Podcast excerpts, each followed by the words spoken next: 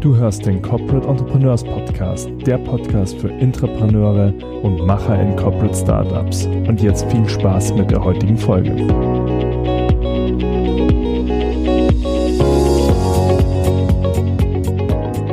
Willkommen zu einer neuen Folge des Corporate Entrepreneurs Podcast. Wir haben in der letzten Folge ganz viel über die Vorteile gesprochen, die so ein Corporate Startup mit sich bringt. Ähm, haben auch ganz kurz am Schluss ein bisschen angekratzt, dass es natürlich nicht nur die Sonnenseiten gibt. Und haben uns dann äh, gedacht, wir beleuchten auch mal die Nachteile in einer separaten Folge. Genau, Felix, was würdest du denn sagen? Was ist für dich ein relevanter Nachteil? Ähm, ja, relevante Nachteile beim, beim Corporate Startup. Also der größte, ähm, vielleicht so ein bisschen zum Vergleich zum, zum Vier-Stunden-Startup, zu dem, was ich nebenbei sonst als äh, Selbstständiger machen kann, ist der, dass du natürlich nicht so frei bist mit dem, was du machst oder machen kannst. Ähm, denn dein Unternehmen will natürlich irgendwie auch ähm, ein ROI auf das, was es da tut. Und wenn du irgendwie bei einem Automobilkonzern arbeitest, dann kannst du jetzt schlecht mit äh, selbst gehäkelten Schals auf Etsy ankommen. Das hat natürlich wenig miteinander zu tun. Das heißt, du bist in der Wahl der Dinge erstmal eingeschränkt. Ist aber, ja klar, ist ein Nachteil, aber so ein bisschen einfach auch Teil des Spiels. Was ein Nachteil ist, ist auch, dass du natürlich auch in Bezug auf deine Kapitalgeber, wenn du wächst, nicht so frei bist, wie wenn du es komplett als reguläres Startup machst, weil halt du immer schon einen Kapitalgeber mit drin hast. Und ähm, was mit Sicherheit ein großer Nachteil ist, und es hat mich erstaunt, das war in allen Interviews für das Ende der dummen Arbeit, kam es wirklich ausnahmslos vor, dass die, dass die Gründer von Corporate Startups mit ihren mit ihren äh, Chefs oder den Leuten, die im Unternehmen für solche Innovationsprogramme verantwortlich waren, ausnahmslos nicht klargezogen hatten, wie sie an ihrem eigenen Corporate Startup beteiligt sein würden.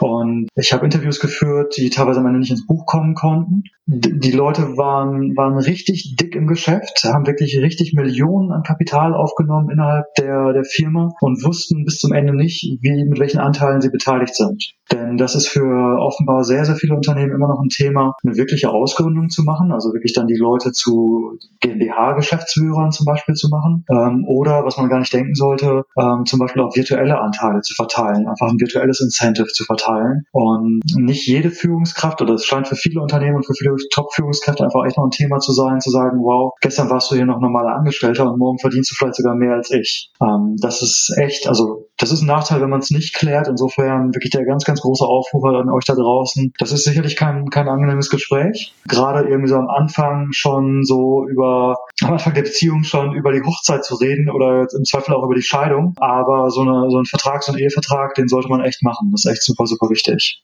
Genau, jetzt bin ich so ein bisschen von, von den Nachteilen abgekommen. Peter, was, was erlebst du als Nachteile aus deinem Business? Kannst du darüber reden?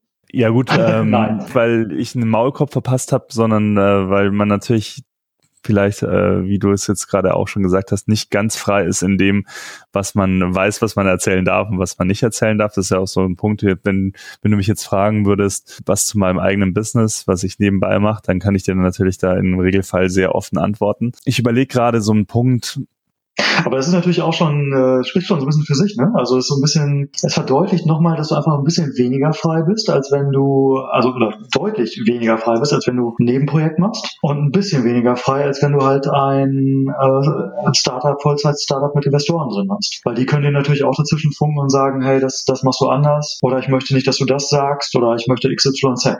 Ähm, und das erlebst du mit deinem Corporate Startup und das habe ich auch mit meiner Erfahrung ähm, oder mit meinem Startup erlebt, was wir an den Verlag verkauft haben, ähm, dass man eben weniger frei ist. Uh, und dass man am Ende vielleicht auch noch, also am Anfang hat man diesen Luxus, dass man äh, vielleicht auch Hierarchieebenen überspringt und so weiter, aber irgendwann wird es halt auch normaler Geschäftsbereich.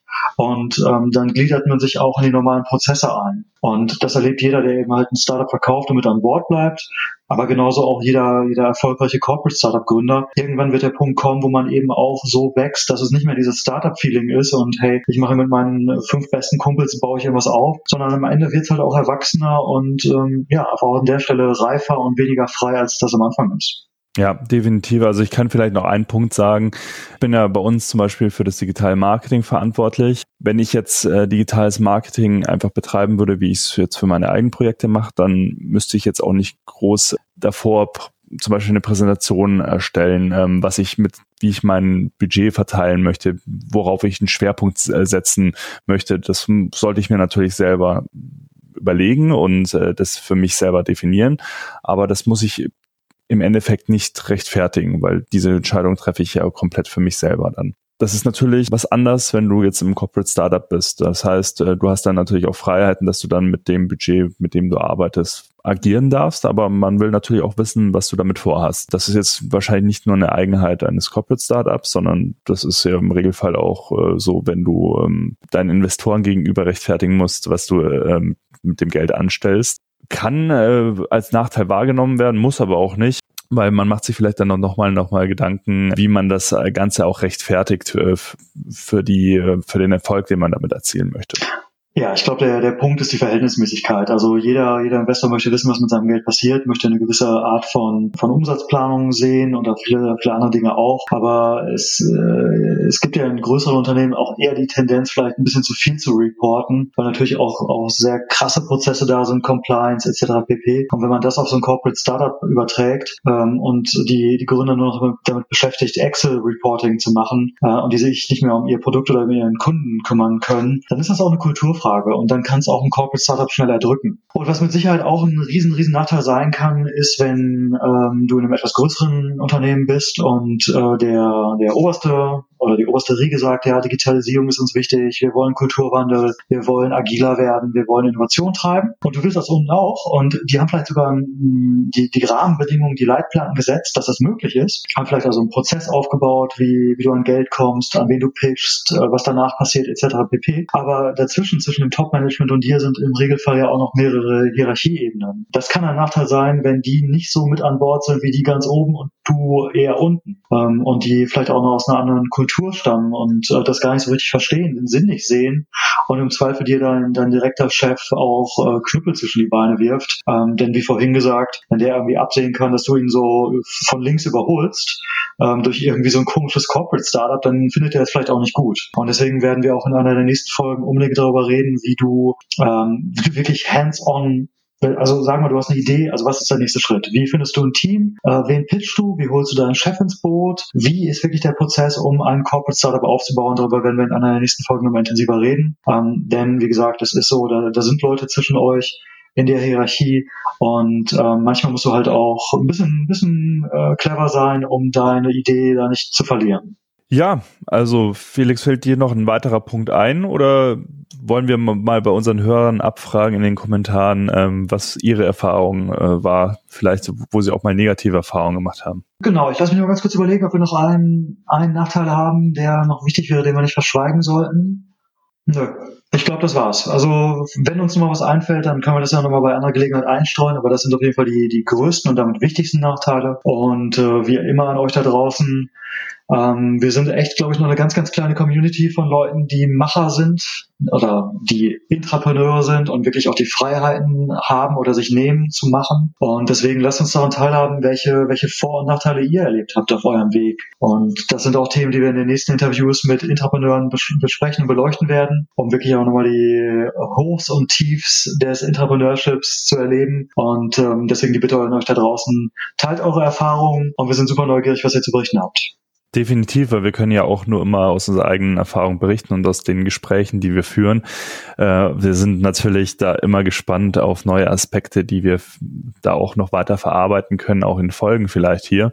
Also gibt uns gerne Feedback. Auch wie immer der Call to Action am Schluss. Bitte bewertet den Podcast, abonniert ihn auch, wenn ihr ihn weiterhin verfolgen wollt. Es hilft uns einfach noch mehr Sichtbarkeit für dieses Thema zu generieren und noch mehr Menschen zu erreichen. Ja, dann, Felix, danke für deine Zeit heute und ich freue mich schon auf die nächste Folge. Peter, danke dir. Bis bald. Wenn du dich jetzt mit anderen Corporate Entrepreneuren vernetzen möchtest, dann komm doch in unsere Community. Den Link dazu findest du in den Show Notes.